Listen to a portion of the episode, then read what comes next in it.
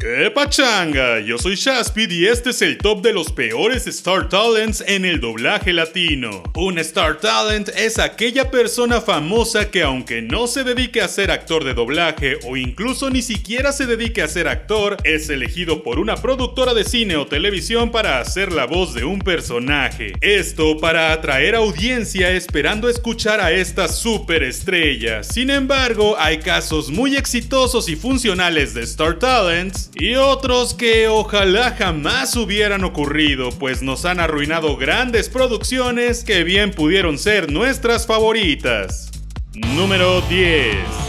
Eugenio Derbez. Uno de los más grandes éxitos del doblaje latino en cuanto a Star Talent se refiere fue Eugenio Derbez, pues hizo lo que yo considero es un excelente trabajo doblando y adaptando junto con Gus Rodríguez la película de Shrek, Shrek 2 y las que vinieron después que ya no fueron tan buenas. Derbez demostró que, a mi parecer, un Star Talent puede hacerlo bien e incluso mejor que el original, o al menos más adaptado al país sin que haya un choque terrible. Eugenio Derbez también dobló en algún momento a Mushu de Mulan, por lo que ya se le consideraba como alguien garantizado, a pesar de que su voz no cambia mucho de personaje a personaje y es súper reconocible. Pero considerando que él es actor de comedia e hijo de una de las más grandes actrices del cine mexicano, pues le dimos chance. No fue hasta que a alguna horrible persona se le ocurrió que sería buena idea quitar a Mario Castañeda de doblar a Jim Carrey, quien lo hace espectacular, y ponerlo a él, a Eugenio Derbez a doblarlo, porque claro, ambos son los chistositos de sus países. Y ahora que sé que lo que tengo que compartir es muy grande, quiero que sea contigo. ¿Te importaría, Reggie? Date quieto, maestro. Lo siento. Esta decisión resultó en un terrible doblaje de la película Sí Señor, que de hecho no es tan mala película, pero yo la sufrí muchísimo pues en ningún momento sentí que le quedara la voz a Jim Carrey ni que fuera chistoso. Su voz me saltó toda la película y por favor, si hay algún hombre millonario viendo esto, pague un redoblaje de esa película, porfa. Número 9. Adal Ramones. Adal Ramones tuvo uno de los programas más exitosos de la historia de la televisión mexicana. Influyó a muchísimos comediantes y youtubers actuales y su nivel de éxito era tal que lo pusieron como la voz de Stuart Little. Al igual que Derbez, su voz es súper reconocible, pero considero que no lo hizo tan mal, aunque creo que sí pudo ser mejor. No olvidemos que a diferencia de Eugenio Derbez, Adal Ramones no es actor y aunque ha incursionado en la actuación en algunos momentos, no no es que sea muy bueno, pero Stuart Little por alguna razón se adaptó bien a él. Sin embargo, jamás debió intentar hacer otro personaje, pues hizo a Lou en Como Perros y Gatos de una manera horrible. Después hizo a Francis en Bichos y aunque no estuvo tan mal, creo que qué bueno que ahí se detuvo. Número 8. Belinda. Belinda es una mujer que me cae muy bien, es buena en lo que hace a su manera, pero el doblaje definitivamente no es lo suyo. Incursionó en la animación con la película Tadeo, pero creo que ahí no fue exactamente doblaje como tal, sino que ella dio su voz y animaron sobre ella. Sin embargo, en la película Trolls sí que hizo doblaje y vaya que es notoria su falta de experiencia, su voz rasposa y ojalá mejor haga música y no doblaje en el futuro. Aunque creo que ya viene otra de Trolls donde seguramente ella doblará de nuevo el personaje que en inglés hace Anna Kendrick. Número 7. Chayanne. Chayanne es alguien que seguramente tu mamá o tu abuela recuerdan y aunque hace mucho que no sabemos de él en el mundo de la música, en su momento fue seleccionado para doblar a Finn Rider. Recordemos que él no es actor en lo absoluto, pero aún así hizo al interés amoroso de la increíble película de Enredados. La movie es genial, pero el doblaje no tanto. Si bien no es algo que se sufra, sí es algo que se nota. ¿Qué tal? Me llamo Flynn Rider. Su acento es sumamente marcado para un personaje como Finn e incluso hay momentos en que por sus tonos, su dicción y su acento no se le entiende nada. Número 6.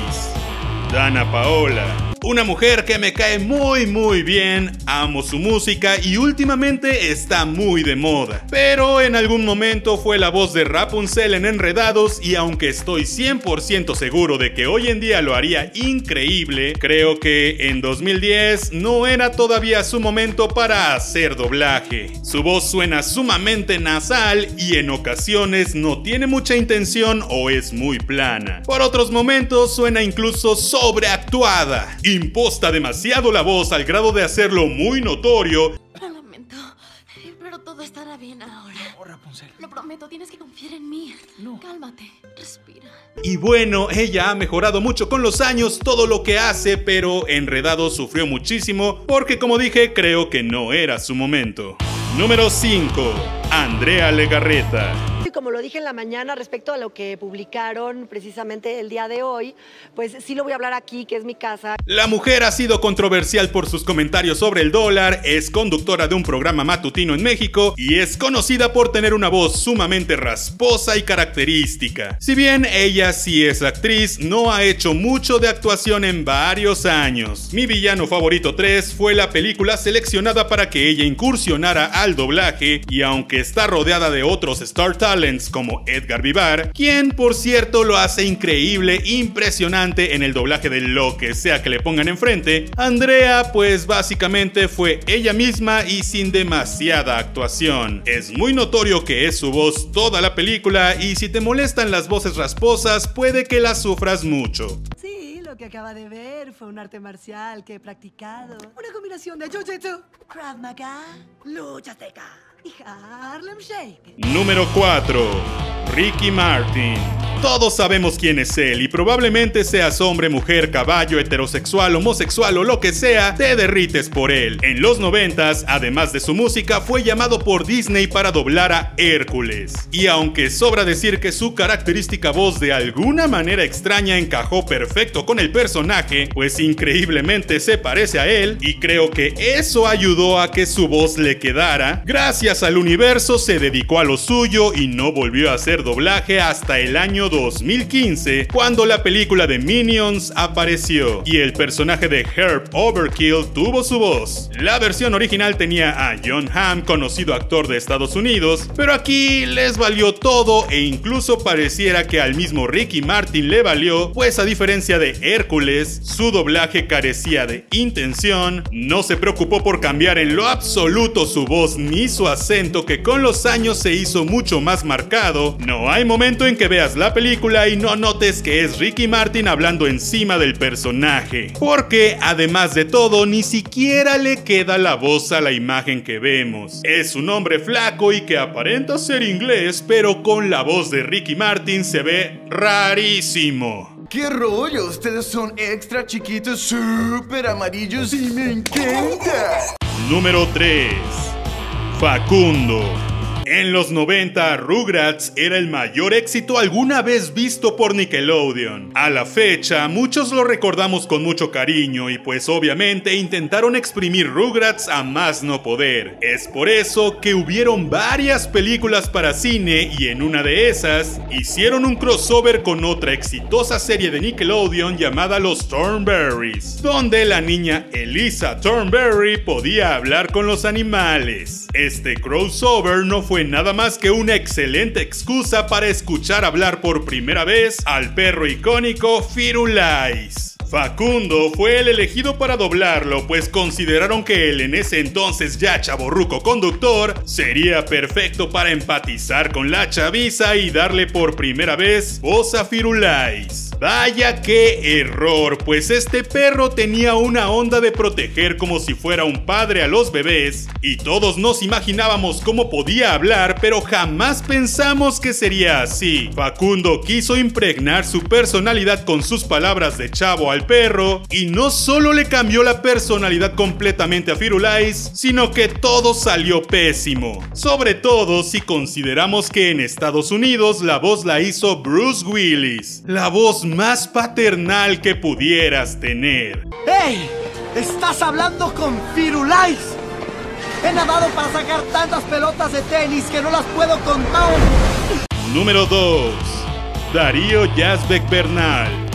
En 2018, Netflix decidió revivir a los Caballeros del Zodiaco con su nombre más conocido y no Saint Seiya, y con animación horrible en 3D. La trama estaba espantosa e infantil a niveles más altos que antes y la cereza de este horrible pastel fue el doblaje latino, ya que eligieron a una de sus superestrellas de Netflix salido directamente de la Casa de las Flores, Darío Bernal. El tipo cae bien en entrevistas, aunque parece algo mamila, y en la serie de la Casa de las Flores funciona bastante bien, aunque la verdad no estoy tan seguro de si se le puede considerar Star Talent. Pero bueno, es el hermano de Gael García Bernal. Sin embargo, haciendo doblaje es pésimo y más aún el personaje principal de una serie tan icónica. Él hace a Bryson Baugus y nos dejó muy claro la importancia del doblaje bien hecho, cosa que no hizo. Por favor, solo estaba bromeando.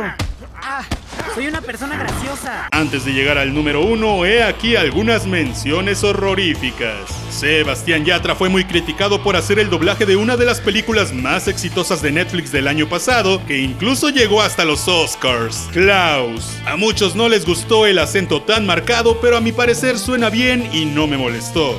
YouTubers. Habrás notado que no mencioné a los youtubers Star Talents y esto es porque son demasiados y en su mayoría malos como para nombrarlos. Tenemos gente que o no son actores o ni siquiera son algo cercano a esta disciplina haciendo doblaje. Hay gente que aunque no lo hicieron increíble, tampoco creo que sean una porquería. Hay uno que otro por ahí que brilla bastante, pero hay otros que sí deberían haber dicho que no. Para no causar tanta polémica, nombraré a todos los que recuerdo que hicieron doblaje y no te diré cuáles son buenos o no. Eso lo dejo a tu criterio, pero en la lista están Sumel Torres, Andrés Navi, Alex Montiel, Gaby Mesa, Germán Garmendia, Wherever Tomorrow, Rafa Polinesio, Karen Polinesia y podemos incluir también a Memo Aponte que él de por sí es actor de doblaje pero también es youtuber. Y de él sí te puedo decir que lo hace bastante cool. Además tenemos el más reciente ejemplo de Star Talent youtuber que es Luisito Comunica. Aún no veo la movie, solo he visto el tráiler así que no lo puedo criticar pero dime, ¿a ti qué te parece? ¿Lo hizo bien? ¿Le queda Sonic? ¿Suena como el original?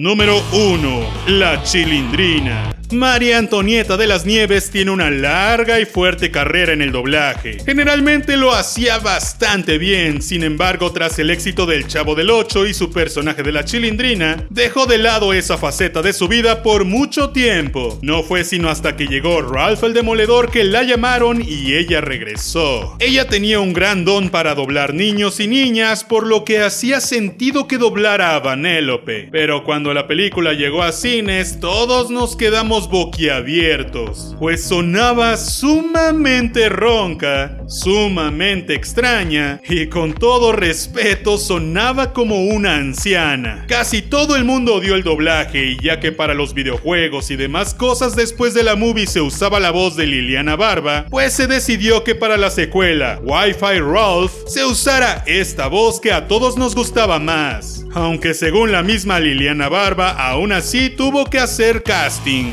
Y bueno, la voz o el doblaje es el alma del contenido, por lo que si está podrida, por más buena que sea la película o el programa, lo vamos a odiar. Cabe aclarar que esto fue completamente un top personal y para nada es culpa de quien es elegido como Star Talent, sino más bien es culpa de la productora o el hombre trajeado que lo eligió, pues creo que a cualquiera de nosotros, si nos ofrecen hacer doblaje para cualquier película, aunque no sepamos hacerlo, estaríamos felices de es por eso que muchos de estos hicieron su mejor esfuerzo, aunque no fue suficiente. Pero bueno, déjame un comentario diciéndome cuál es tu Star Talent que más odias y por qué. Yo soy Shaspid, no olvides suscribirte, activar la campanita y compartir con tus amigos. Nos vemos la próxima vez. Ya.